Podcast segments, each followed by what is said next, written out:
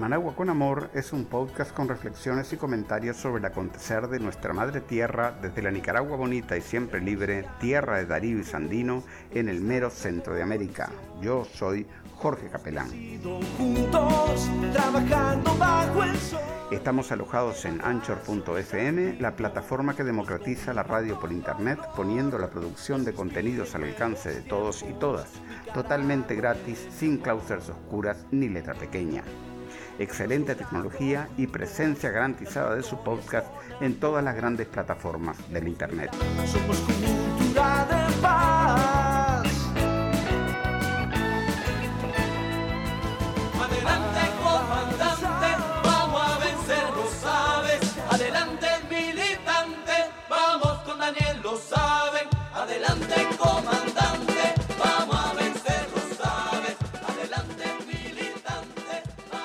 Bueno, y aquí estamos en un episodio más del el podcast de Managua con Amor y es muy importante, muy especial esta fecha porque este, es primero de mayo y anoche también el comandante Daniel eh, pronunció un discurso eh, muy significativo. ¿no?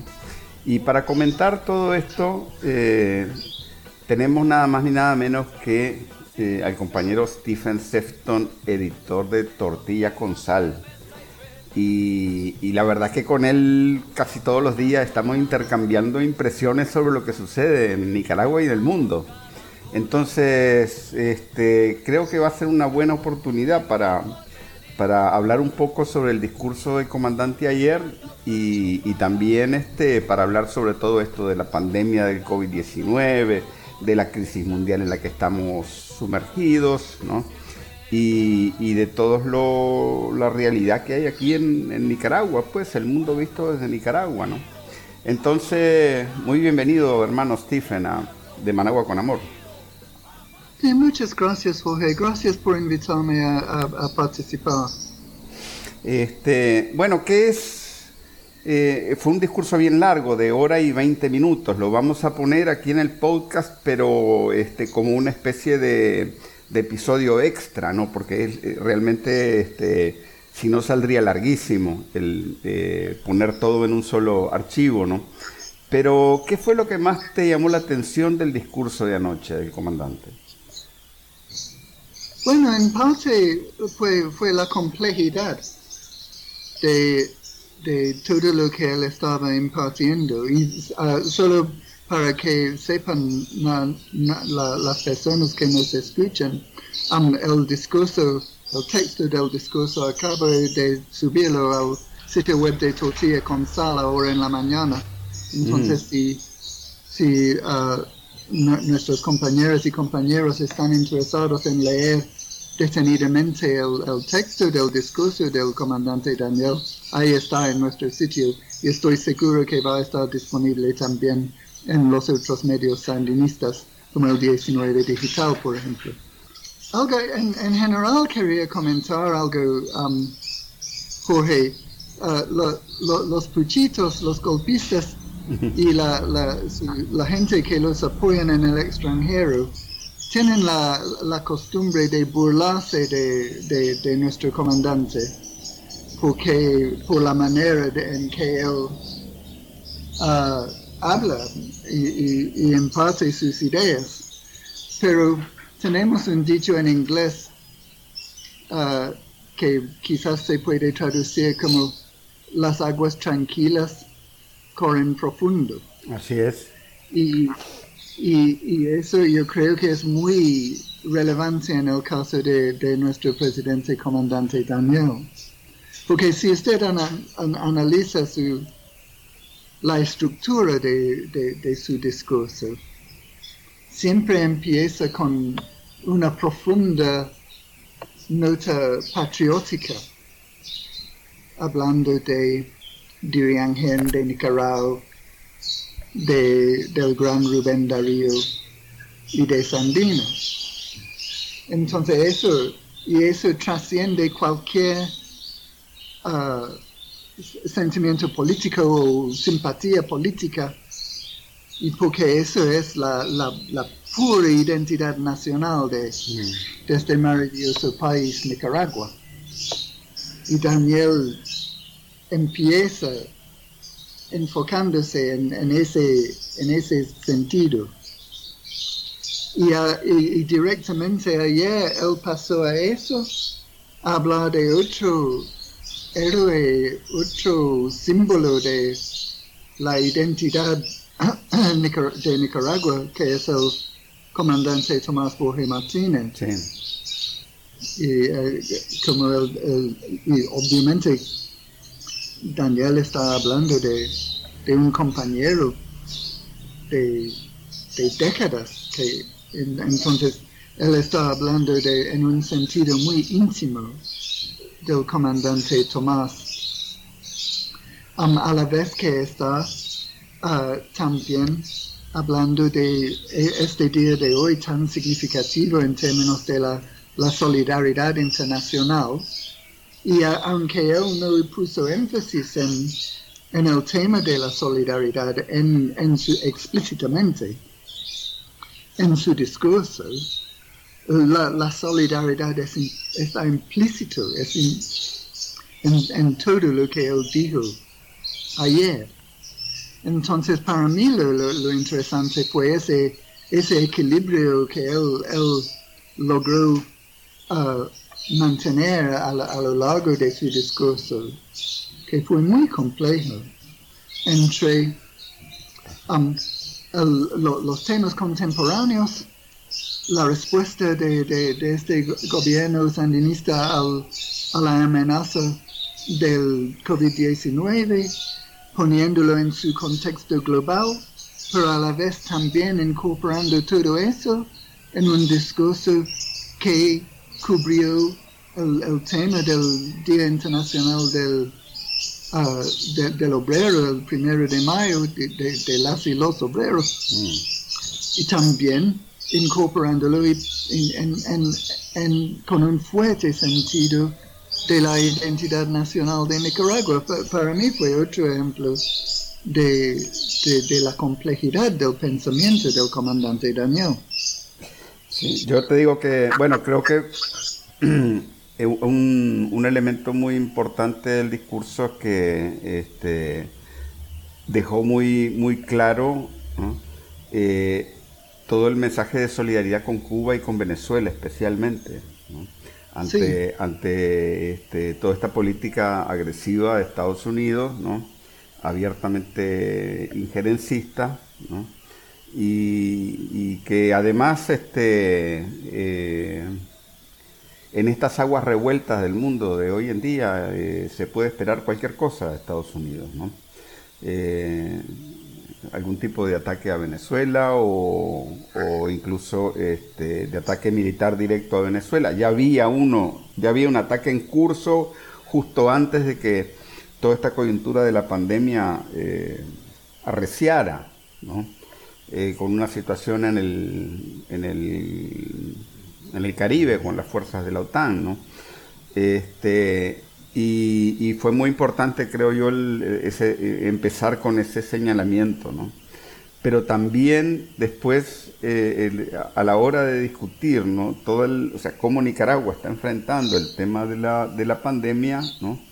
Este, creo que, creo que el comandante explicó bastante muy contundentemente, ¿verdad? ¿Por qué aquí en Nicaragua la consigna esa de quédate en casa no se puede aplicar? No, no sé qué te parece. Sí, no, en todo, todo eso es, es, es lo que estuve intentando ah, comentar, Mm.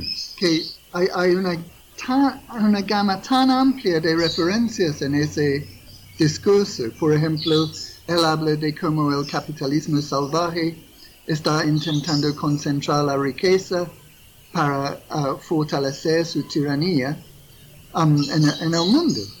Mm, Entonces, y, y de ahí él, y él explica cómo um, uh, los Estados Unidos es- especialmente está explotando um, la, la, la, la crisis económica que ellos mismos han provocado. Porque él- yo, yo creo que algo que él, él dejó claro es que la crisis económica uh, acompaña uh, la pandemia del COVID-19 pero el COVID-19 no es la causa. La causa es el capitalismo salvaje que ha provocado eso porque no tienen capacidad de respuesta a, las necesidades de la salud pública en sus países. Y él, fue muy claro en ese aspecto también. Y, y, fue en ese contexto global, internacional, pienso yo, que él luego pasó a hablar de uh, los motivos del tipo de respuesta que ha dado Nicaragua a, a la amenaza del, del COVID-19.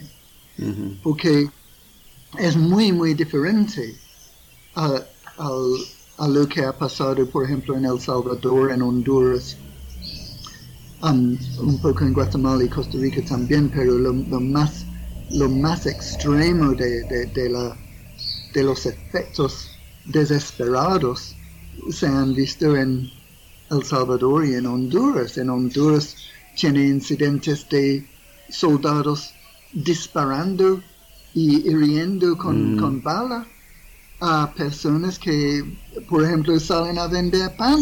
Claro. Entonces, y, y aunque el comandante no hizo referencia directa a ese tipo de incidente, es, es implícito eh, dentro de mm. lo que él estaba diciendo.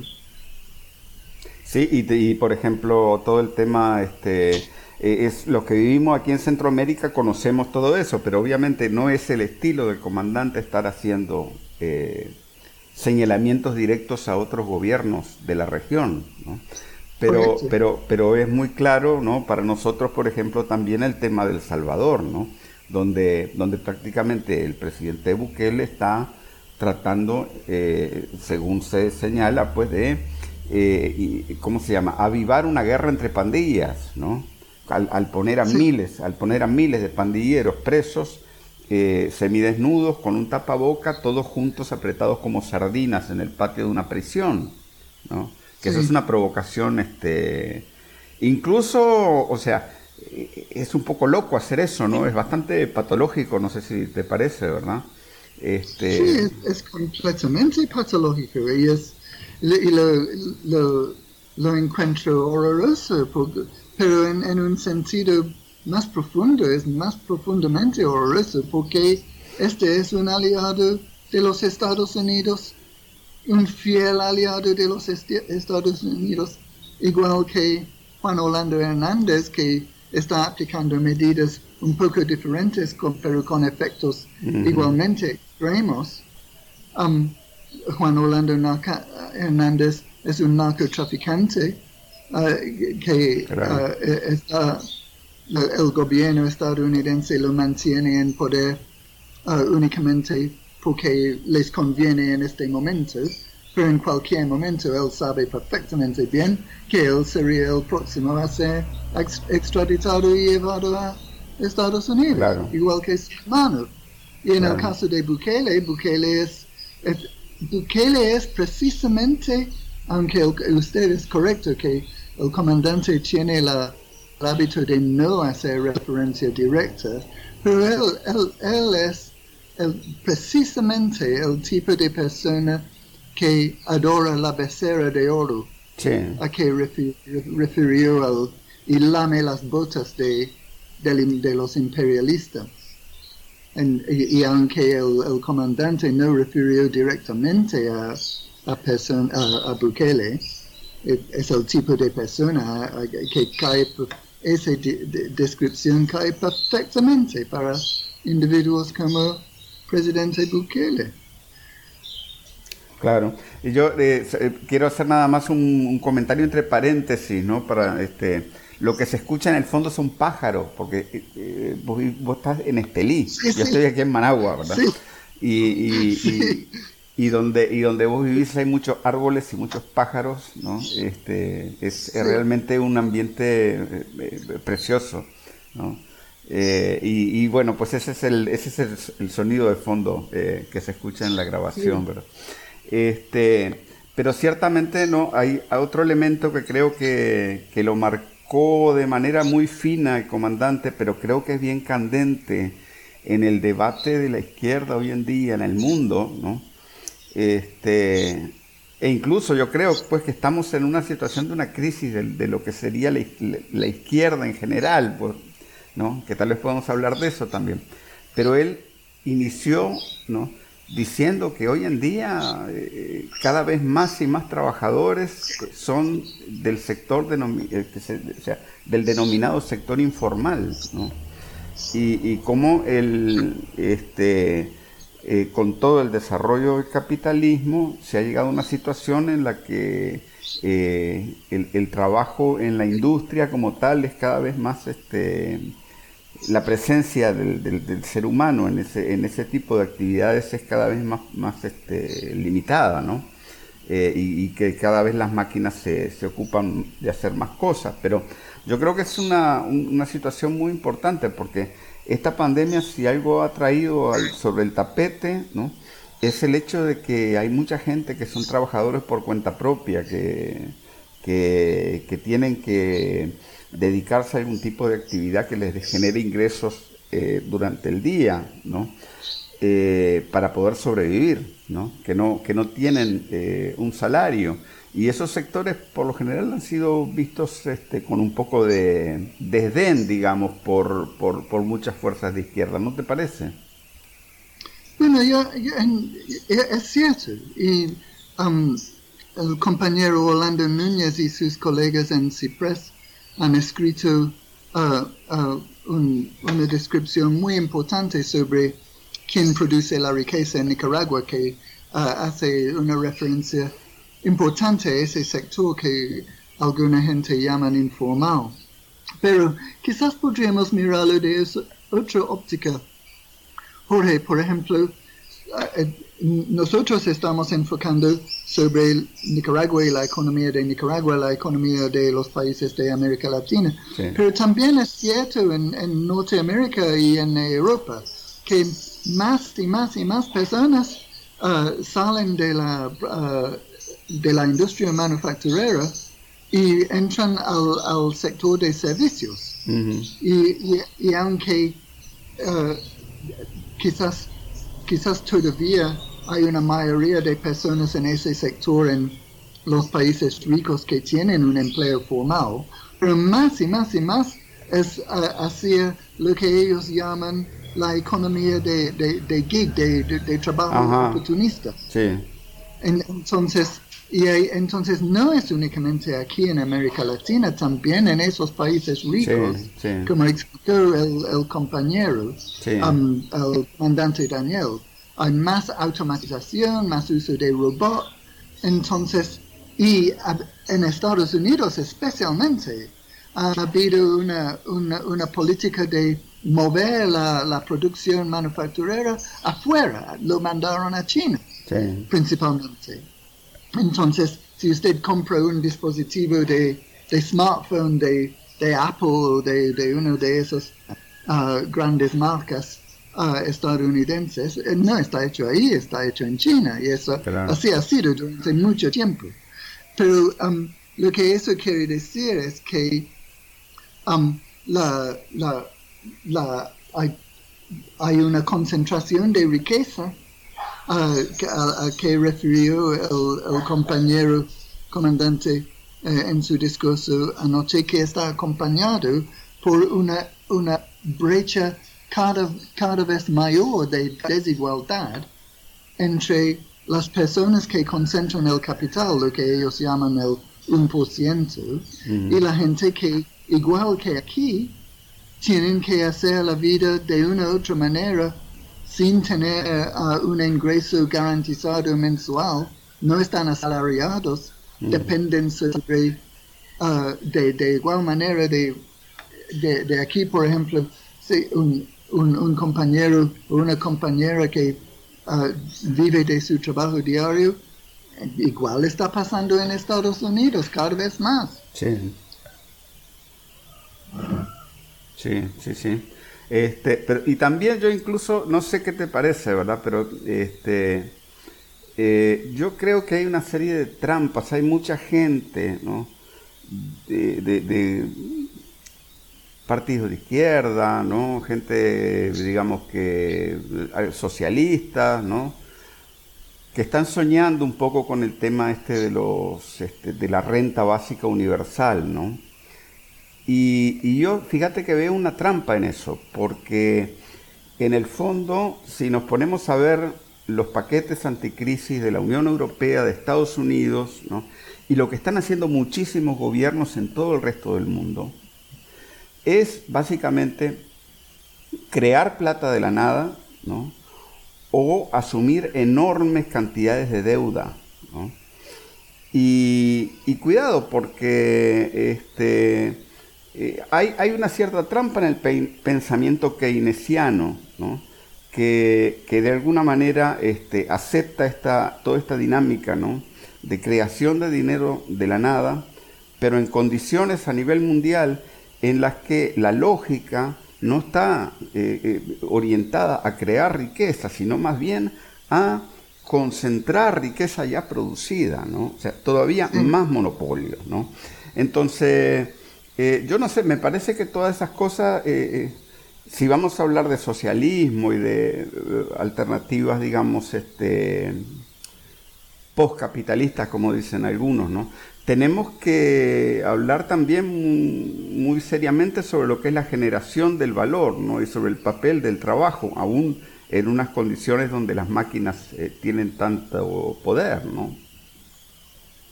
Sí, sí, Jorge.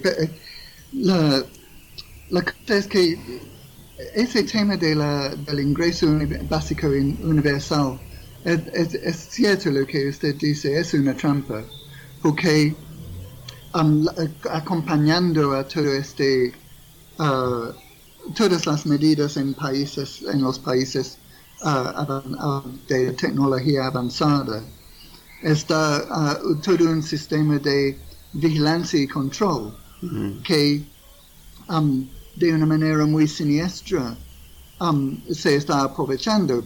Individuos como Bill Gates, por ejemplo, eh, que, que, es el, el el paradigma de, del capitalismo depredador, um, aunque finge por medio de sus uh, fundaciones de caridad que es, es buena cosa. Pero la, eh, él, está, él y sus uh, compinches en, en, la élite capitalista, especialmente de Estados Unidos, pero también de Europa, están intentando promover uh, una sociedad sin efectivo sin mm. dinero en efectivo. Y algunos de ellos están proponiendo, fíjate, que los mismos capitalistas están abogando por un ingreso básico universal. ¿Por qué? Porque si se puede implementar de manera digital, eso, eso pone toda la población um, mayoritaria empobrecida, um, le, sirve sobre una bandera para, para servir como peones como moscas a, las élites. Pero la, cosa es que no es que no hay alternativas.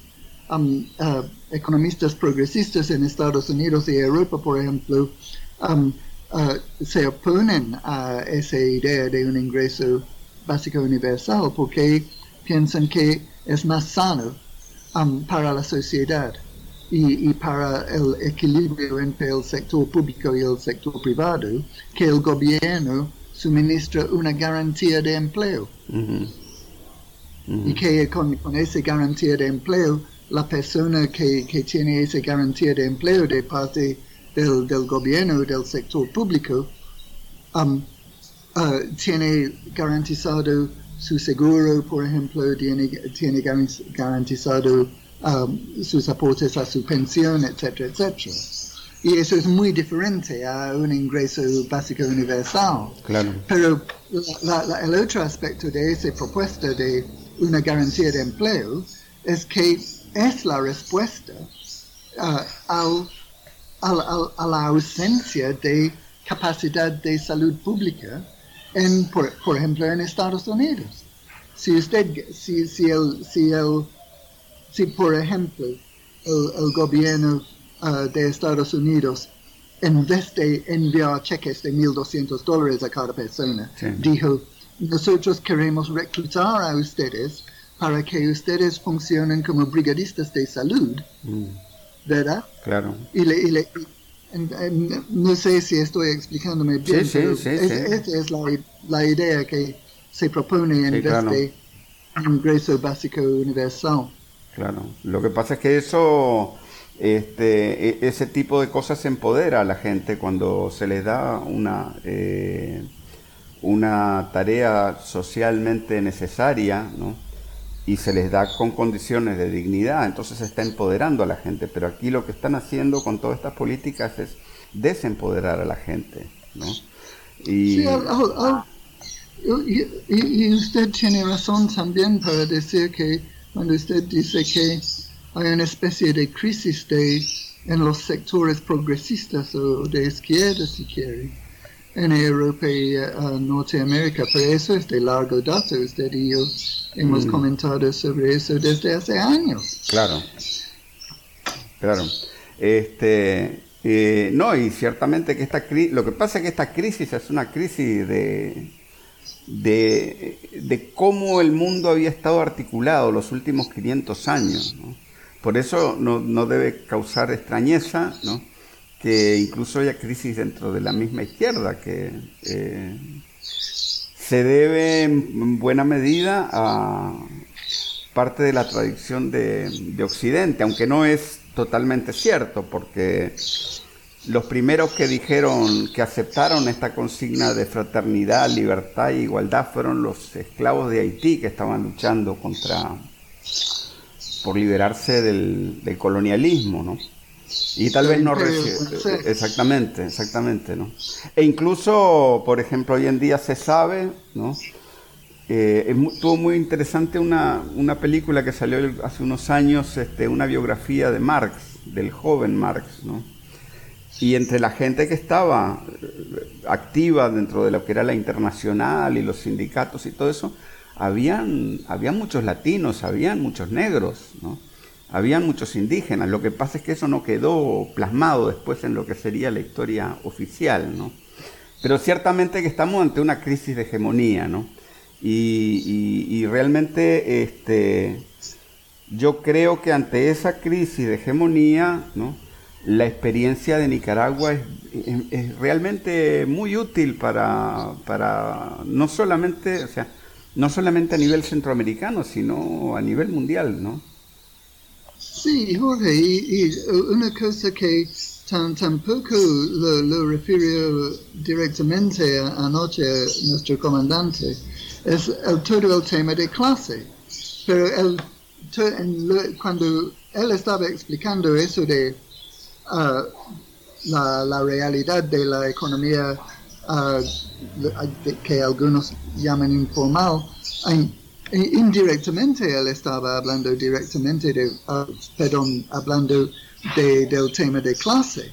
Y eso es algo que ah, ha sido uno de los grandes problemas de, de- de la llamada izquierda occidental en Norteamérica y, y Europa.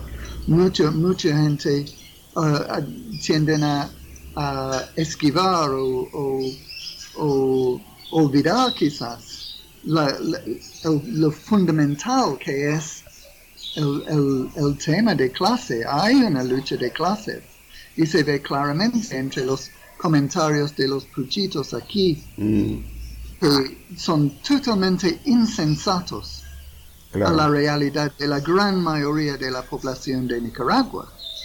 Y ese, ¿por qué existe esa in- in- insensatez? Ujú, Por motivos de clase. claro, Y, y si usted se, se- se puede multiplicar eso y proyectarlo a nivel de Norteamérica, a nivel de Europa, hay gente que prefieren luchar sobre temas de identidad. Mm, um, que- de, de- derechos de la mujer, derechos de los afrodescendientes, uh, uh, uh, derechos de las uh, minorías uh, de, de género, eh, todo tipo de identidad se, se ocupa como una bandera de lucha. Pero eso distrae y divierte energía y, y de la lucha fundamental, que es una lucha de clase, claro. de, Entonces, no sé qué tan relevante usted piensa que es ese tema lo que estamos hablando. Sí, no, pero lo que pasa es que aquí en realidad este, no podemos olvidarnos que estamos en, una en un mundo hoy en día del, ya no del 1%, sino diríamos del 1 por mil, ¿no? Este, contra el resto, ¿verdad? Pero eso es una, eh, en el fondo lo que subyace es una contradicción de clase, ¿no? Este, Pero es un sistema también muy oligárquico de concentración del poder, ¿no? Este, pero definitivamente, y, aquí, por ejemplo, en, Nicaragua, este, para ilustrar un poco lo que, lo que estabas diciendo, ¿no? Este, eh, la inmensa mayoría de la gente sabe muy bien lo que es la COVID-19, o sabe bastante bien, ¿no? Lo que es la COVID-19, qué medidas hay que hacer para cuidarse, pero al mismo tiempo sale a trabajar al mercado, ¿no? Sale, sale a vender sus cosas o sale a hacer su, su, trabajo porque, porque sabe muy bien que tiene que, que la sobrevivencia pasa por, ¿no? pasa por también la, la, sobrevivencia material, ¿no? Eh, sí, y, y, salen con mucha responsabilidad. Yo creo que debemos de enfatizar eso.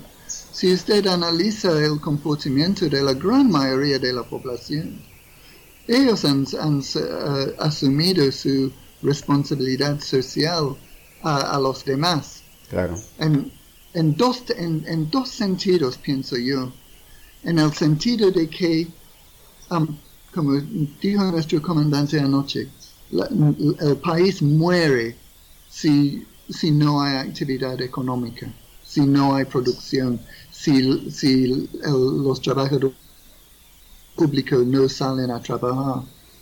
Y, y, y entonces la gente sale a trabajar porque es para el bien del país, pero lo hacen también con mucho respeto y, seriedad en relación a las medidas recomendadas por nuestras autoridades sanitarias.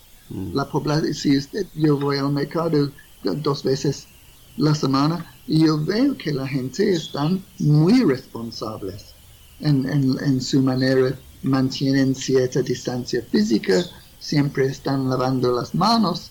Yo lo veo ahí en el mercado y, entonces es cierto que la población está saliendo a trabajar, pero a la vez lo están haciendo muy en consonancia y en obediencia y en respeto las medidas recomendadas por nuestras autoridades uh, de MINSA y, de SINAPRED, etc. Claro, además, este, cosas que, por ejemplo, fuera, fuera de Nicaragua la gente no, no conoce, ¿no? Es que Aquí están las brigadas del MINSA recorriendo los barrios todos los días, ¿no?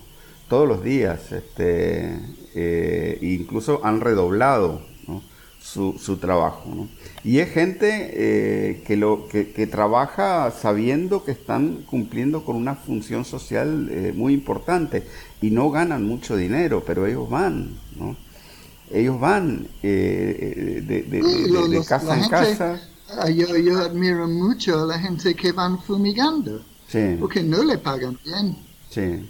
Pero, pero vienen y fumigan con, con mucho respeto a las personas, a las casas, ah, y con mucha eficiencia y mucha dedicación. Es muy impresionante. y también en lo que tiene que ver este, con la, con la COVID-19, aquí un poco también el, este, la estrategia que se ha seguido ha sido ir con pasos, o sea, ir con un ritmo eh, eh, lento pero firme, digamos, ¿no? A medida de que, que, se va viendo en el terreno cómo va afectando, eh, cómo va incidiendo el tema este de la pandemia en la práctica, ¿no? Entonces, por ejemplo, aquí hubo, hubo, desde que se declaró la emergencia, hubo varias semanas, como tal vez un mes y medio, ¿no? de preparación de todos los ministerios y todos los hospitales y eh, todas las instituciones. ¿no? Después hubo todo un trabajo de visitas casa por casa. Aquí se han visitado prácticamente todas las familias del país, no solamente una vez, sino dos veces, ¿verdad? Son, creo que son como el último recuento creo que eran 4 millones de, visitas o algo así. Este, sí, un poco más de 4 millones. Un poco más de 4 millones.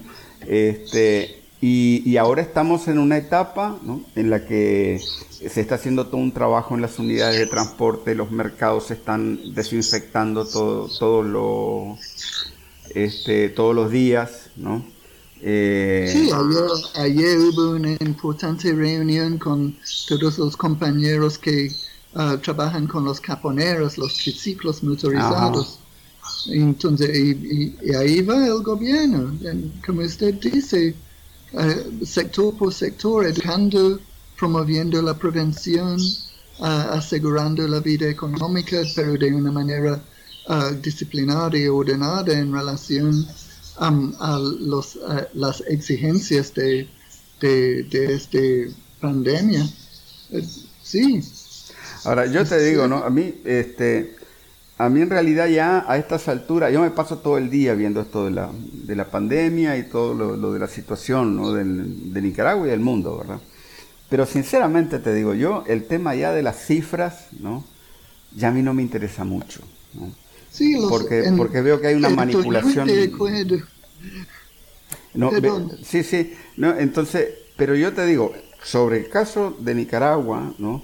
Creo que el criterio más importante es vaya a un puesto de salud, vaya a un hospital. ¿Cuánta gente hay ahí amontonada por problemas respiratorios? Y la verdad es que aquí en Nicaragua sí hay centros de salud comparado con otros países de la región Aquí en Nicaragua sí hay centros de salud, sí hay hospitales, ¿no? Este, sí, sí hay toda una infraestructura médica. ¿Y cómo es posible que no esté colapsada en este momento? Sí, no, en, un sentido muy sencillo, pienso yo. Ah, me, interesa saber qué piensa usted. Para, mí, las cifras de casos confirmados es completamente irrelevante. Porque hay, tantos casos confirmados, pero obviamente hay uh, un, múltiple desconocido de casos que no se han probado. una, cosa que la gente quejan aquí es que los puchitos quejan que um, uh, el gobierno está mintiendo sobre las cifras porque no, no ha hecho suficientes pruebas o no, está haciendo pruebas. Pero las pruebas uh, anticuerpos uh, pueden ser útiles en, cierto sentido para uh, una captura de pantalla, si quiere, de mm. cómo es la cosa ahorita. Pero lo más importante es que nuestras autoridades están atendiendo a las personas que presentan síntomas. Si usted tiene síntomas, se, se, le atiende y ahí sí se, se, hace la prueba sobre el virus, no sobre los anticuerpos. Así es. Y, para determinar si ah, la paciente en cuestión o el paciente en cuestión ah, tiene la, enfermedad. Um, y eso es lo importante. Estamos atendiendo uh, en, Nicaragua a las personas que presentan síntomas y están, estamos controlando, o, si quiere, con medidas de contención, la difusión de, de, del virus. Pero lo importante es que las personas que sufren del virus reciben la atención que merecen. y, y, si, y que, es, que no es cierto en Estados Unidos. En Estados Unidos, al imponer las medidas de extrema restricción demasiado tarde, porque ya, ya había, ya el virus ya se había dispersado y difundido entre toda la población. Entonces, y, es una locura imponer lo que ellos llaman un lockdown, un cierre, después de que el virus sea difundido en toda la población. Y se, no toma, es criminal que no tomaron las medidas para proteger a las personas, los adultos mayores, en los centros de cuidado de adultos mayores. Claro. no, sé si usted vio el reportaje ayer de de que descubrieron unos camiones no refrigerados llenos de cuerpos de um, cadáveres de adultos mayores que habían muerto en, En Nueva en York. el centro. No sé si usted lo vio, pero fue espantoso. Y esa sí. es negligencia criminal de parte de las autoridades. Sí, claro, claro. Y, y también, este, yo diría, negligencia e incluso un eh, oportunismo político muy, este, muy inmoral, ¿no? O sea, criminal, digamos, ¿no? Porque, porque en el fondo lo que se ha hecho es especular todo el tiempo, ¿no? Especular con lo que... eh, eh, es lo peor es también, ¿no? O sea, no es, no es que se piensa en la economía, ¿no? Sino que se piensa en la bolsa, que es otra cosa muy distinta, ¿no? Y, y- y se piensa tanto, yo te digo, en el caso de Estados Unidos para mí es totalmente indecente la actitud de Trump y la actitud de los demócratas, porque en, el fondo están peleando ahí por ver quién va a sacar más partido de esto. Para, para su favor, ¿verdad? Este, pero además, imagínate que el sistema mismo, en el caso de Estados Unidos, el mismo sistema eh, tiene una serie de mecanismos que eh, hacen imposible que haya una orientación verdaderamente pública de la sanidad. Por ejemplo, ahora me estaba enterando que este, eh, en el Medicare, a las clínicas privadas le dan una cantidad de dinero por casos de COVID-19 o por casos graves de COVID-19. ¿no? Sí, quizás le ayuda con el detalle. Sí, En Minnesota hay, hay un señor que se llama Dr. Scott Jensen y él dio el detalle en un video Sí, que sí. fue publicado. Si un paciente tiene neumonía normal, um, la- el hospital recibe 5 mil dólares. Si ese paciente ah, entra con neumonía pero menciona el virus COVID-19 en, en la hoja de diagnóstica, um, reciben, ah, creo que son 8 mil dólares o 9 mil dólares. Mm. Pero si tienen que poner a esa persona en un respirador, reciben 13 mil dólares. Entonces hay un incentivo mercenario allá de hacer un mal reportaje sobre las verdaderas cifras de, de incidencia de COVID-19. Mm. Entonces, esa- esas cosas ya hacen imposible el concepto de salud pública, ¿me entendés? Lo hacen imposible. Por más que, por más que haya, eh, en realidad es un Estado que subsidia a los ricos y le regala plata a los ricos. Eh, eh, por más que haya un programa como Medicare que va a atender a gente de los sectores populares, etcétera, ¿verdad? Pero en el fondo es plata que se le da a los privados, ¿no? Y que se maneja con eh, la cuchara con la que se sirven los grandes, los grandes consorcios médicos y las empresas de seguros y eso, ¿no? Sí. Y eh, eh, el comandante hizo referencia a esa realidad en su, en su discurso anoche también. Y hizo referencia al a cómo um, la, el, el gobierno estadounidense puede encontrar 5 o 6 mil millones de dólares para, para resolver el problema, pero no de, que, que va a la gente rica, como usted comentó Mm. uh, rescatan a la gente rica, a las grandes corporaciones, y en- envían migas de 1.200 dólares a personas que con eso apenas pagan el alquiler. Sí. Y, y- y la, un- para darle una idea de la perversidad de, ah, la, del Partido Demócrata, yo no sé si usted ha- visto pero hay, hay un video de la señora Nancy Pelosi, que es la jefa de los demócratas en el Senado, creo, Sí. en Estados Sí. Unidos. Y eh, eh, fue parte de una serie en que um, la- la- los te- este, este programa estaba entrevistando a personas para saber cómo, cómo hacían durante el cierre eh, ahí en Estados Unidos. En el caso de Nancy Pelosi, ella llevó las cámaras a su cocina y les enseñó que tenía una enorme refrigeradora y ella abrió la refrigeradora y estaba explicando al, al interlocutor del programa los diferentes tipos de productos de chocolate Qué que ella estaba consumiendo durante el cierre. Um, y ella tenía toda una gama de productos de chocolate, como si estu- estuviera en una tienda. Mm. Eh, y, y- y ella dijo, por un lado eh, estoy contento con el cierre porque me da ah, una oportunidad para um, disfrutar todos los productos de chocolate que tengo en mi refrigeradora. Qué bárbaro, ¿no? Le da una idea de, eh, y eso es, es- a- así son los puchitos aquí. Claro. Es la misma mentalidad. Ahora, fíjate una cosa, que nosotros eh, hoy en día, ¿verdad? Nos, nos reímos con un poco de indignación de aquella frase que se le atribuía a María Antoinette en la, en la, en la Revolución Francesa, que decía, el pueblo no tiene pan, bueno, pero que les den pasteles, ¿te acordás de eso?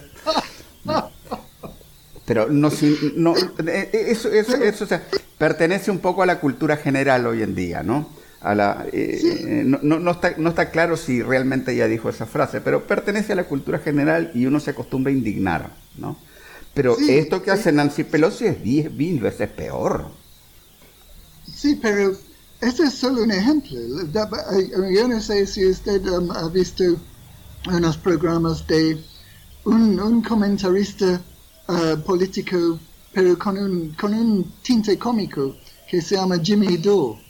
Ajá. Y Jimmy Dore, Jimmy Dore tuvo un programa en que él estaba explicando um, la, la falsedad de la campaña de um, Bernie Sanders, la- la- el- Sí. el que, que en, en Estados Unidos. Y durante el programa, él estaba comentando sobre cómo uh, el, aún presidente Trump dijo que uh, si la, la, la gente pobre uh, no podían pagar, no tenían seguro y no podían pagar atención médica por el virus, uh, él no veía por, él, el presidente Trump, De todas las personas, él dijo que no, no hay ningún motivo porque los costos no pueden ser pagados por Medicare, o sea, por el gobierno.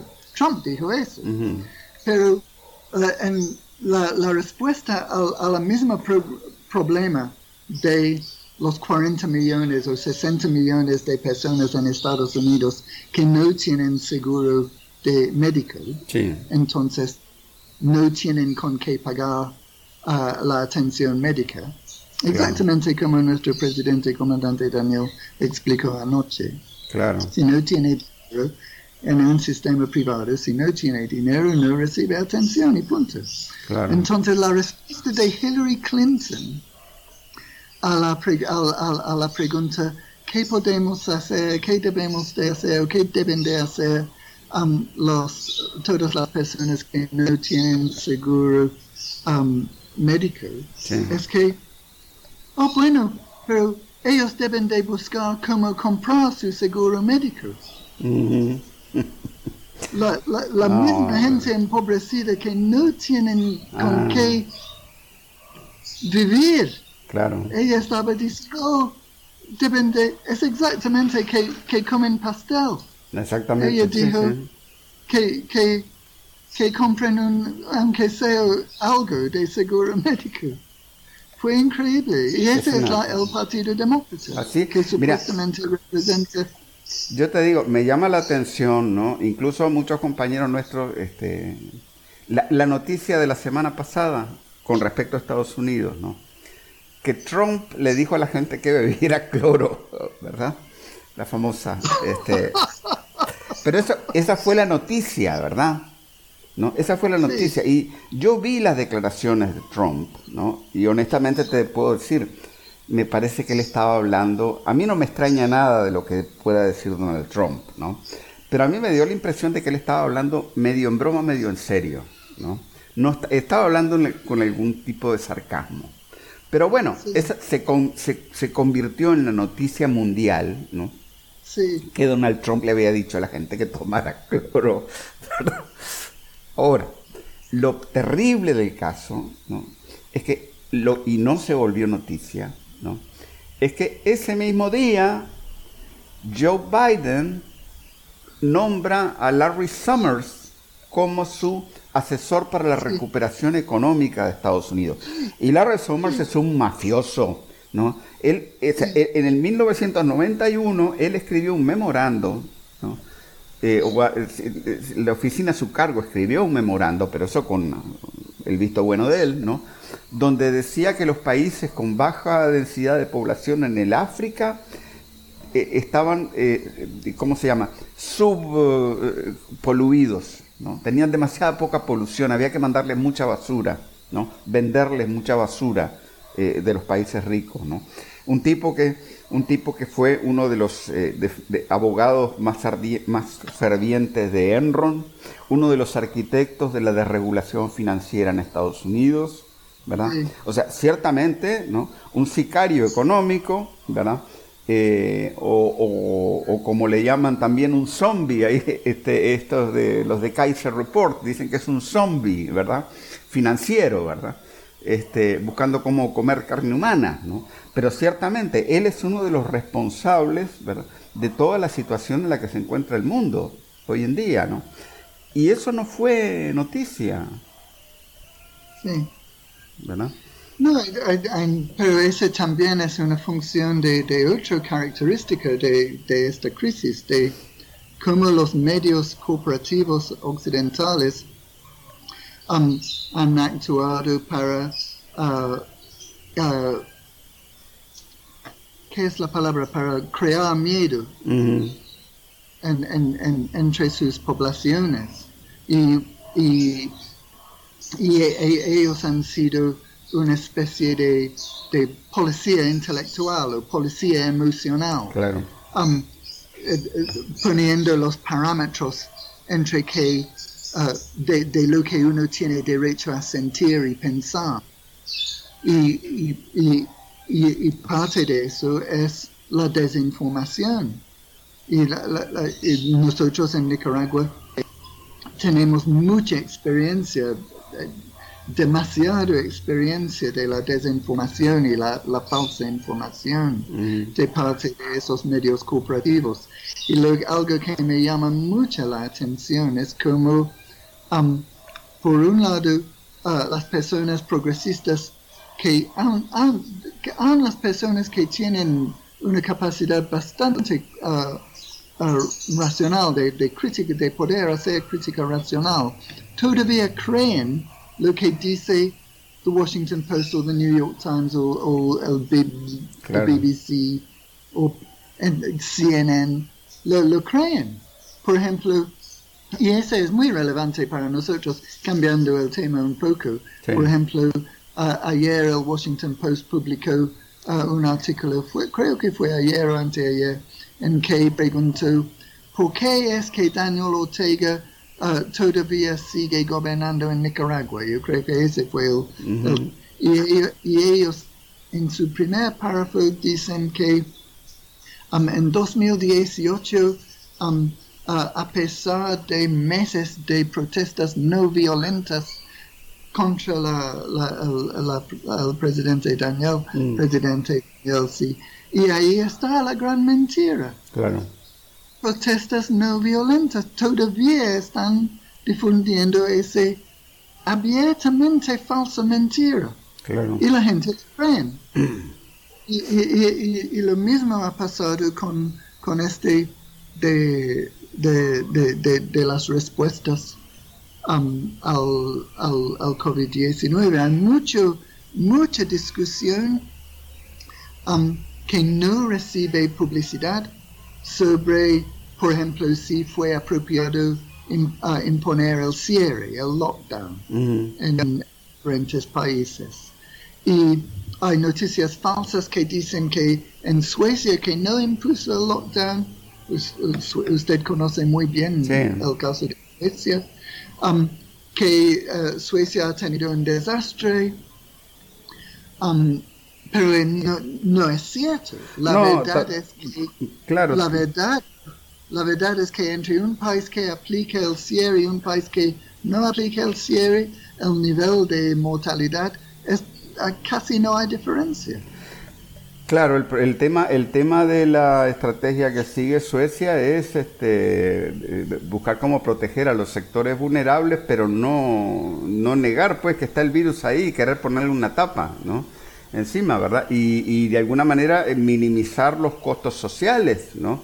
Globales para toda la sociedad, que es lo que está haciendo. Yo te digo una cosa, o sea, Noruega aplicó una política totalmente distinta a la de Suecia, pero solamente, mira, solamente por tener a los niños en la casa y tener las escuelas cerradas, los, noruegos están perdiendo un aproximado de dos hospitales al día, o sea, un hospital cada dos días que podrían construir.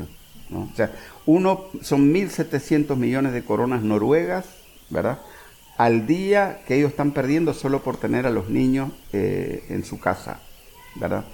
debido al, a la pérdida de ingresos de los padres, ¿no? Y debido también a que la educación a distancia que reciben los niños no es la misma. Te, digo que estos son datos de, las mismas autoridades noruegas, ¿no? Eh, esto no es, no, son datos oficiales, ¿entendés? ¿No? 1.700 millones de coronas noruegas y, y, construir un hospital más o menos te cuesta unos, unos 3.000 millones o algo así, ¿verdad? Sí, hablando de, estadísticas, si, si se toman las estadísticas, hay mucha gente que de una manera muy superficial analizan las estadísticas de los niveles de mortalidad. Y son muy cuidadosos en excluir Um, uh, años que, uh, de, anteriores que tenían el mismo nivel de mortalidad. Um, pero la otra cosa que hacen es que no, no uh, discriminan entre la, la, mortalidad que es probablemente causada por el cierre. Um, y, y, la, y, la, mortalidad que es legítimamente debido al, al, al virus. Entonces hay mucha manipulación y ese es otro aspecto de ah, lo que estoy comentando sobre el nefasto papel de los medios cooperativos mm. en Norteamérica y, um, y Europa. Sí, es que, es que han hecho, de toda esta pandemia, han hecho como una especie de liga de béisbol o de eh, liga de la Copa UEFA o algo así, a ver quién mete más muertos de COVID, ¿no? O quién, qué, qué país tiene más casos, ¿verdad?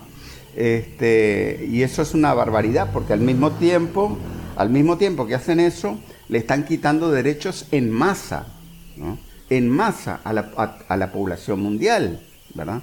Este, y están endeudando a los países, los están sometiendo al Fondo Monetario eh, y, a, y, y, a, los intereses de los poderosos, los están sometiendo en masa. ¿no? Eh, ciertamente 30, millones de personas en Estados Unidos han perdido su puesto de empleo. Sí, ahora, fíjate cómo será ¿no? el mecanismo de deshonesto. Yo me estuve fijando esta semana en la página web del CDC de los Estados Unidos, o sea, el Centro de Control de las Enfermedades, ¿verdad? Y ahí tienen, porque o sea, ellos tuvieron que salir a, a, a refutar un poco estos datos del Euromomo, de la base de datos europea, que muestra la mortalidad, la sobremortalidad en una perspectiva como de unos 10 años más o menos. ¿no? Entonces ellos tuvieron de alguna manera que salir a eh, eh, confrontar esos datos, que muestran que, hay un pico muy alto de muertes, pero es, un pico que no es mucho más alto si uno lo compara con cinco años atrás, con diferentes tipos de, eh, enfermedades de influenza, ¿cómo es? De, brotes de, influenza, etcétera, ¿no? Entonces el CDC tuvo que sacar en su página web, ¿no? Una serie de series estadísticas, pero esas que muestran obviamente que hay un pico muy alto hoy en día, ¿no? Pero cometen dos, o sea, ellos cometen dos eh, actos de profunda deshonestidad. Primero, las series estadísticas que muestran son de inicios de este año o las últimas semanas del año pasado hasta ahora. No toman 5 o 10 años atrás. Y la otra cosa que hacen es que solo muestran estadísticas de grandes ciudades, no de países. Sí. Y obviamente, ¿no? La pandemia está atacando a las grandes ciudades, ¿me entiendes? Entonces, es una manipulación eh, terrible, ¿no? Pero es, o sea, si uno se pone a ver, es más o menos la misma manipulación que han hecho, yo qué sé, con, cuando salió Colin Powell, ¿te acordás con aquel eh, frasquito blanco de polvo? Y decía, esto es... claro, ¿no? O sea, es la misma manipulación de siempre, ¿no? Pero, pero, este eh, eh, desarrollado a un nivel totalmente masivo, ¿no? Y, claro, o sea, hay que entender que eh, con gran parte de la población mundial con un miedo terrible a esta enfermedad, ¿verdad? Este, obviamente que eso que eso logra impresionar a mucha gente, pero, pero por otro lado me parece que hay una reacción muy fuerte. Por ejemplo, te voy a decir, caso de El Salvador salió una, esta semana salió una, una, una encuesta de opinión, ¿no? Este, bastante comprensiva, ¿no? Sobre, sobre lo que opinan los salvadoreños hoy en día y 70% de la gente se dio vuelta contra Bukele y piensa que está actuando mal, ¿no? Eh, especialmente en parte eh, a raíz de que de, que el cierre está afectando a mucha gente que no tiene ya plata para sobrevivir y también todo el tema este de las muertes de las pandillas, pues que en, un fin de semana mataron como a 50, 60 personas y el tratamiento que él le dio eh, de ponerlos todos juntos, eh, semidesnudos, en, una, en un patio de una prisión, ¿verdad? Este, pero eh, yo te puedo asegurar que hay, la opinión pública ya se está, se está revelando contra este mensaje y contra esta... ¿Cómo se llama? Contra, contra todo este discurso ¿no? que, de la pandemia que se usa en muchos países. Sí, e, ese, e, es, sí, es, no me sorprende esa ah, información de, de, la encuesta en El Salvador. Volviendo al tema de la mortalidad, es otro tema que él, lo tocó nuestro comandante anoche. Y él, estaba explicando que habían uh, que 2.833 uh, fallecimientos en el periodo de 11 de marzo al 30 de abril y de esos solo cuatro eran de, debido al, virus. Sí. Y, fue, fue muy interesante la manera en que él él compensó, para decirlo así, um, con la noticia de que han habido 14 mil nacimientos. Claro. sí, entonces, pero la, la sí, entonces, la, eh, eh, eh, todo ese tema del, del, manejo de los medios, del manejo de las, las, las estadísticas, es, es un tema de, de de, mucho interés en términos del manejo comunicacional, ¿no? que todos estamos sujetos a eso. Y bueno, tenemos que estar conscientes que hay mucha manipulación.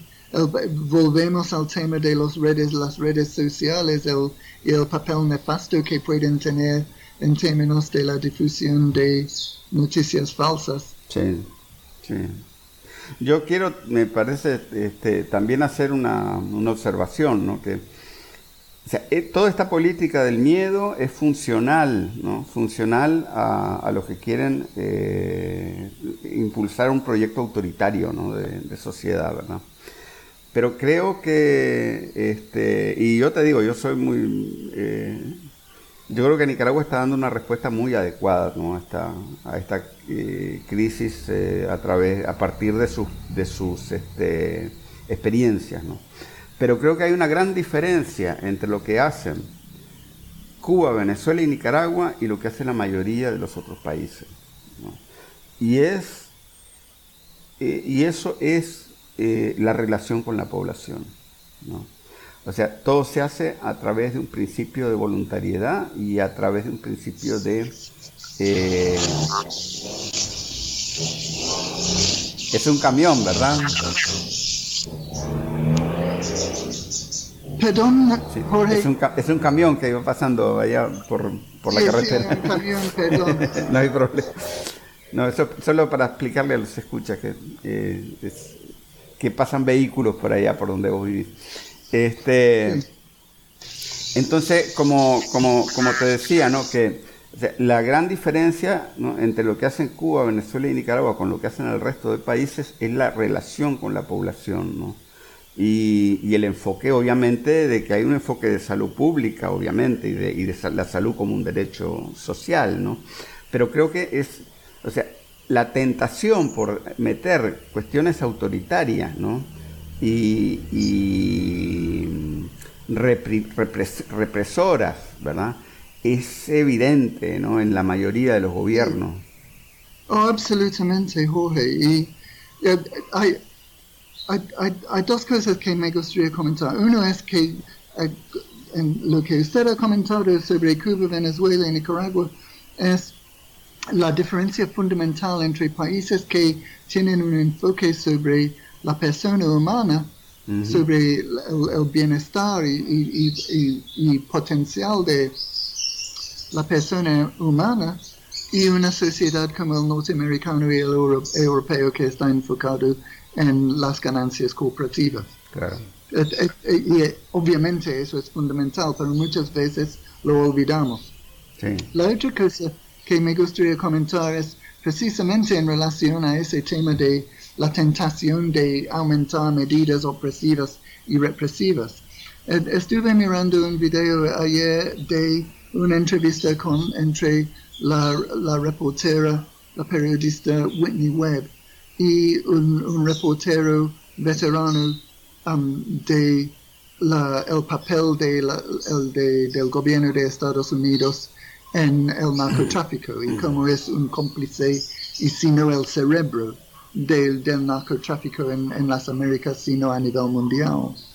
Y de Douglas Valentine. Y Douglas Valentine es un veterano um, que uh, empezó a cubrir uh, el programa Phoenix en Vietnam. Y el tema de la entrevista que él tenía, que fue un, un, un programa de represión contra la población civil uh, para promover los objetivos del uh, gobierno estadounidense en Vietnam y mataron a decenas de miles de civiles vietnamitas Sí. no necesariamente que estaban aliados de, de- de- del, de- del Vietnam del Norte, sino que se opusieron a las políticas estadounidenses en ese momento. Sí. Entonces lo mataron. Y él estaba explicando cómo todo ese sistema de represión ahora no junta con su, su, su marco legal, Sí. su marco jurídico, las leyes que se necesitan para poder impone- imponer eso. Él estaba explicando que todo eso ya está en su lugar en Estados Unidos ahorita. Mm. Y un ejemplo específico que él no mencionó, pero lo leí aparte en, en, en otro, en otro reportaje, fue de, del caso de un compañero que se llama, creo que es Philip Helm, un, compañero que eh, eh, un patriota no- eh, estadounidense que estaba discrepando con ciertas políticas del gobierno y um, fue muy conocido en su lugar. Y un enemigo uh, le reportó a la policía que Helm tenía armas en, en su casa donde vivía con sus padres. Entonces un equipo SWAT llegó en- a, a- a las 2 de la mañana, en medio de la noche, um, entraron uh, disparando, mataron a- al, al- al señor Helm y no pasa nada. Nada Ujú. pasó. Mm. No, no les pasa absolutamente nada. Más bien lo que pasa es que los padres, cuando ellos manifiestan públicamente ah, sobre el caso del asesinato um, gubernamental de, de- de su hijo, la policía los arrestan porque están manifestando rompiendo las normas del cierre. Sí. Increíble. Entonces, Sí. Y, entonces ahí es, para mí ese es un ejemplo uh, uh, muy uh, adecuado para explicar exactamente lo que usted acaba de comentar de cómo se aprovecha este tipo de amenaza para, para establecer sistemas de represión que en otras circunstancias nunca se aceptarían. Claro, claro. Ahora, también todo eso se da en un contexto en el que este, yo creo que el, proyecto este autoritario eh, a nivel global que se está tratando de implementar eh, tiene serias dificultades porque la verdad es que las cosas no funcionan. O sea, por ejemplo, ¿no? Eh, los portaaviones de Estados Unidos se llenan de casos de, de contagios del virus, ¿no? Eh, por ejemplo, tienen que retirar sus bombardeos, eh, su, B-52, sus eh, bombarderos estratégicos, ¿verdad? De la, de la base de Guam en, el Pacífico, ¿verdad? ¿Por qué? Porque tienen problemas serios de, de funcionamiento material, ¿no? Además, o sea, se trata de un modelo que no está produciendo nada, sino que más bien lo que está haciendo es repartiendo reconcentrando riqueza, ¿no? de modo que yo veo, veo difícil, incluso por ejemplo, hay quien estaba diciendo, por ejemplo, en estos días que este, los Estados Unidos han, desempolvado la política de la contención estratégica, que era la de la, de la, de la Guerra Fría, ¿verdad? Contra China, ¿no? Pero yo creo que China va a ser capaz de resistir todo esto, eh, básicamente porque tiene un modelo basado en, las necesidades y basado también en el desarrollo económico, ¿no? No sé qué te parece. Sí, yo creo que lo que pasa es que Estados Unidos, en términos de su capacidad de producción, está, está frito mm. para el momento, hasta que se reestructura su economía, si lo van a hacer. Pero mientras todo eso está en el aire, no sabemos qué va a pasar verdaderamente. Lo que sí sabemos que va a pasar es que China y Rusia y sus aliados de Asia Central van a ir consolidando y reforzando su proyecto um, de uh, desarrollo económico de toda esa enorme región. Mm. Y un símbolo de eso es que uh, en, en conjunto con aliados como Irán, y en, eh, aquí en, América Latina eh, hay que recordar que Venezuela es un aliado estratégico y, eh, de, China y en menor grado quizás Nicaragua con Rusia, pero lo importante es que um, Irán y, Pakistán están desarrollando sus relaciones y en Pakistán se abrió un puerto que se llama Guadar, um, que, que es un puerto estratégico para el envío de material hacia adentro de, ese gran continente euro, euroasiático y también para sus exportaciones. Y el, hecho, y, eso es muy importante para Pakistán porque es un desarrollo, un paso clave en el desarrollo de lo que ellos llaman el, corredor económico China-Pakistán. Um, y, eso abrió en medio de la pandemia. entonces, ese, ese, proceso no se detiene. Estados Unidos no lo va a detener. Claro. Esa es, una fantasía. Entonces, mientras, mientras uh, y, Europa tiene que decidir qué va a hacer.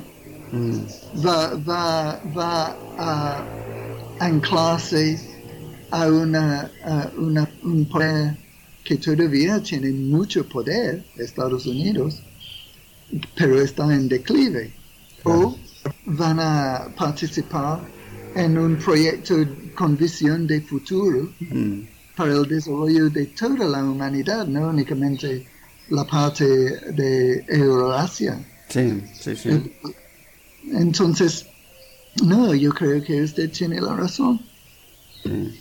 Y bueno, vamos a ver nosotros desde aquí, de Nicaragua, este, creo que sería bueno ya ir eh, eh, redondeando, digamos, esta, esta conversación, ¿no?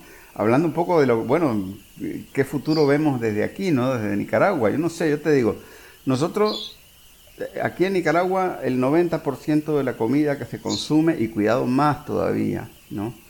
Eh, o sea, casi todo el arroz y los frijoles y, la comida básica, ¿no? Y la tortilla, ¿verdad? Este, se produce en el país. ¿no? Es, uno de los pocos países de América Latina que tiene, puede decir que tiene soberanía alimentaria. Y creo que ese es uno de nuestros grandes fuentes de, de seguridad y también también creo que el hecho de que aquí sí se ha llevado adelante una reforma agraria, que le ha dado tierra al pueblo, en el, campo y en la ciudad, y le ha dado propiedades, y los, sectores populares aquí están empoderados económicamente. ¿no? Y, sí, perdón. Sí, sí. No, y, y después este, el tema pues de que en El Salvador, en Honduras, en Guatemala, se están endeudando salvajemente eh, a mí no me la, la, postura, la propuesta de Costa Rica de que le presten plata con tasa de interés cero, ¿verdad? Eh, suena bien, pero es más de lo mismo, ¿no? Es más del... ellos creen, creen que el imperio les va a tratar a ellos igual que, que trata a sus propios bancos, ¿no? Eh, y bueno, podría ser, pero en realidad va a ser también quedarse en la trampa del endeudamiento, ¿no? Eh, pero me han dicho que en Costa Rica hay serios problemas con, la mano de obra para agrícola, ¿no? No tienen mano de obra agrícola. Y esa mano de obra es nicaragüense. Sí, por eso ese motivo es la mano de obra nicaragüense que siempre ha sacado de, los problemas de ese tipo a, Costa Rica y su economía. algo que quería comentar en relación a lo que estaba diciendo sobre um, la, eso de la seguridad uh, alimentaria, mucha gente olvida también que Venezuela produce más del 70%, aunque porque se ha, se ha mejorado bastante uh, El, problema de autoabastecimiento en, en Venezuela. Y, y, otra cosa que quería comentar que también tiene que ver con lo que dijo nuestro convente Um, anoche es que hay tantos aspectos que es casi imposible cubrirlo todo. Pero una cosa en que él puso mucho énfasis al inicio de su discurso fue el papel de las mujeres en la economía. Mm. Y que y eso es eso es algo el, el trabajo no reconocido de las mujeres en términos de, del mantenimiento de la casa, cuidado de los niños, etcétera, etcétera. Y el comandante hizo una referencia muy abierta y, explícita al papel imprescindible de las mujeres como trabajadoras. Um, no únicamente en el sentido de que salen al campo a producir, salen a, las fábricas, salen a los mercados, pero también en, en, el sentido de su trabajo de, de, cuidado de niños, su trabajo de en, doméstica en la casa, todo eso es trabajo. Y, deben de ser reconocidos como trabajadores. Y ese fue algo que, que también es, es que es, es, es, difícil, yo lo encuentro difícil de, de intentar resumir lo que dijo el, el comandante, porque es, es, tan extenso y... Claro, ahora es, es cierto que este, Nicaragua hoy en día es un país mucho más integrado, ¿no? Eh, el, el, aspecto de género es, es, uno de los que de los aspectos en los que se han hecho grandes avances. ¿no? Eh, y eso porque ha habido una política de Estado de, por ejemplo, darle propiedad a las mujeres, o sea, propiedad económica, ¿no? Este, sí, perdón, Jorge, el, motivo que mencioné ese tema fue precisamente lo que acaba de decir, porque cuando usted habló de la reforma agraria, lo que nuestro gobierno ha hecho en los últimos 13 uh, años es afinar la reforma agraria con con una dimensión de género mucho más fuerte. Claro, claro. Y, este, pero además de eso, por ejemplo, primera vez en 200 años de historia independiente que hay carreteras que unen al Pacífico con la costa atlántica. Que son, son carreteras construidas en los últimos 13 años. Incluso se está construyendo una para este, llegar por tierra hasta Puerto Cabezas de manera mucho más rápida, una buena carretera. Y un puente que es el puente sobre el río Guagua, que va a ser el puente más grande de toda la historia de, toda Nicaragua, eh, porque el río Guagua es un río que separa un poco al, hacia, lo que era Celaya Norte, al, Caribe Norte del Pacífico, ¿no? Y es un río muy ancho, ¿verdad? No es muy profundo, pero es muy ancho. Entonces, ese puente va a ser como creo que de 300 metros, que para Nicaragua es grande, ¿verdad? Y, ya se está construyendo ahora, ahora en medio de la pandemia, ¿no? Este, entonces, Nicaragua está, está articulada como nunca antes, ¿no? Y yo creo que eso son, son fortalezas, ¿verdad? Este, que van a hacer incluso que a pesar de las retóricas que tengan otros gobiernos de aquí de la región hacia Nicaragua, se van a tener que calmar un poco, porque El Salvador va a tener que importar comida de Nicaragua, de hecho ya lo hace. Honduras igual, Guatemala igual, Costa Rica va a necesitar de la mano de obra nicaragüense. Entonces, se podrán decir muchas cosas, pero hay, hay elementos objetivos, estructurales, ¿verdad? Que, este, eh, que son fortalezas pues, para, para Nicaragua. ¿no? Y después vamos a ver a lo interno qué es lo que pasa. Aquí tenemos una oligarquía que está dando sus últimas patadas de ahogado, ¿no? Eh, que ha tratado, ha tratado de destruir la, economía incontables veces los últimos dos, tres años, ¿verdad? Y no lo ha logrado. Y no lo he logrado, ¿por qué? Porque no son ellos los que controlan la economía real del país, ¿no? por más que sean oligarquía. Y vamos a ver qué pasa, porque habría que ver qué pasa con esos bancos que realmente apoyaron el golpe, ¿no? Y que después se, nega, se han estado negando a, hacer préstamos productivos. Vamos a ver qué pasa, porque también este, eh, muchos de ellos, te digo, con el caso del Banco Promérica, del Banpro, ¿no? Este, que reventó hace unos cuantos meses ya, o hace el año pasado, eh, ahí ese, ese banco está lleno de negocios sucios en todos los demás países, ¿no? Entonces, habría que ver si no hay, si con esto de la pandemia no empiezan a salir cosas que no, que no se conocían sobre esos bancos. Y no sé si, si, hay tiempo para hacer un comentario um, con respecto a eso.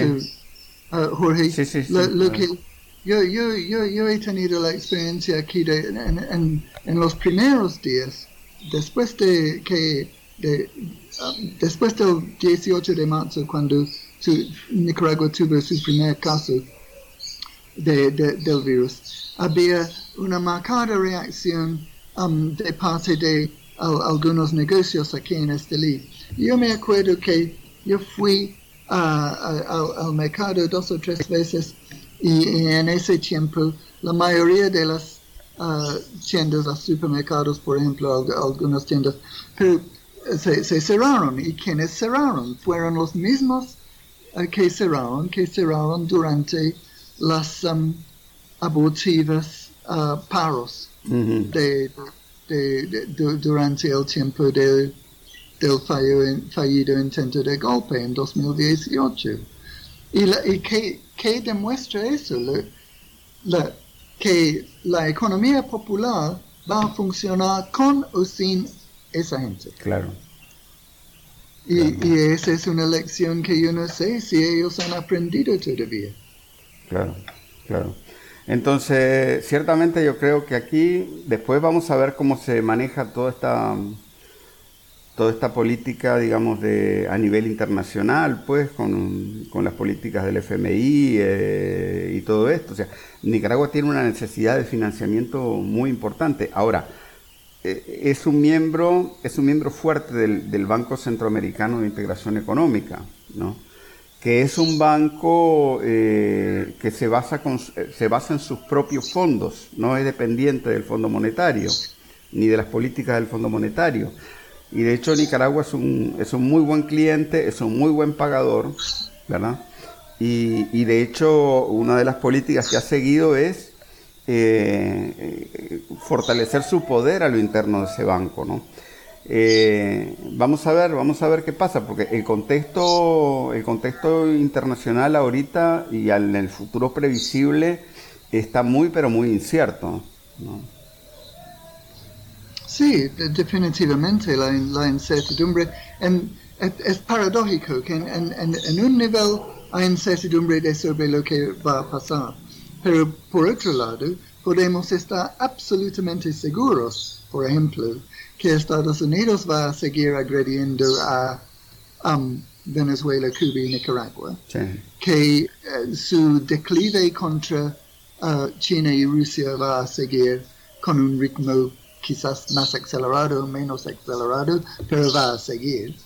Podemos estar seguros de eso. Podemos estar seguros que las Naciones Unidas, como comentó nuestro comandante anoche, va a seguir siendo prácticamente irrelevante en mm. términos de la defensa de los derechos básicos a la autodeterminación um, y la no agresión en el mundo. Podemos estar seguros de ese tipo de tema, pero como usted dice, hay mucha incertidumbre uh, e inseguridad sobre qué va a pasar en términos de la, la economía global, en, en términos de el CEPAL piensa que, um, perdón, la, el uh, Comité, Comisión Económica para América Latina y el Caribe, CEPAL, um, ellos uh, piensan que va a haber una contracción de más de 5%. Yo creo que en, en, América Latina y el Caribe,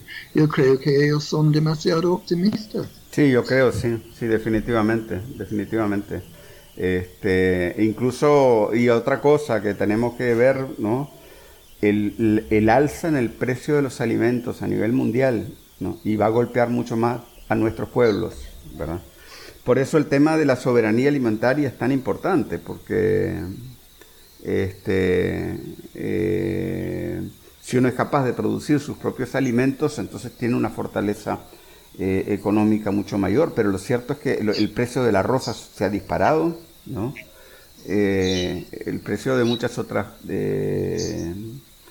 muchas otras este, muchos otros alimentos se ha disparado en los últimos en las últimas semanas y lo peor es que eh, la perspectiva es que siga así porque en general todos los países que han cerrado ahora la van a tener muy complicada para, para abrir de nuevo por lo que conocemos que entre más uno pone en cuarentena toda una población, bajan sus defensas, Y las probabilidades de que haya un rebrote después del virus son mucho más, mucho más altas, Entonces, la verdad es que viene...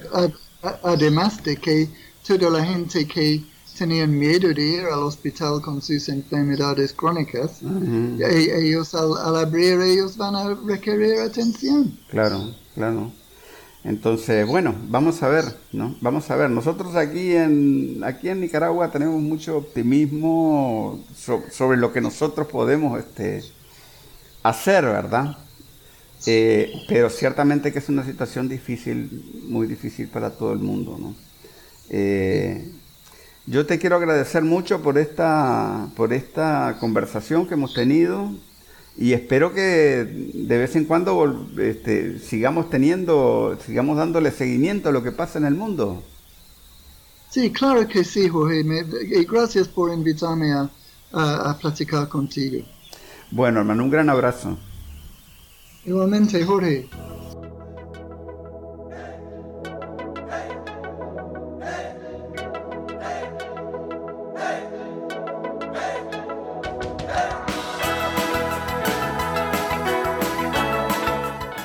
Este ha sido otro episodio del podcast de Managua con Amor. Más temprano que tarde estaremos de regreso con reflexiones y comentarios sobre el acontecer de nuestra madre tierra desde la Nicaragua bonita y siempre libre, tierra de Darío y Sandino en el mero centro de América. Nos cobija con valor, nos inspira en nuevos tiempos, Nicaragua de mi amor hemos logrado juntos las victorias con amor. Hemos gritado al mundo, viva la revolución, combatiendo la pobreza con el trabajo y la paz. Brilla el sol, brilla su gente, somos cultura de paz, somos cultura de paz.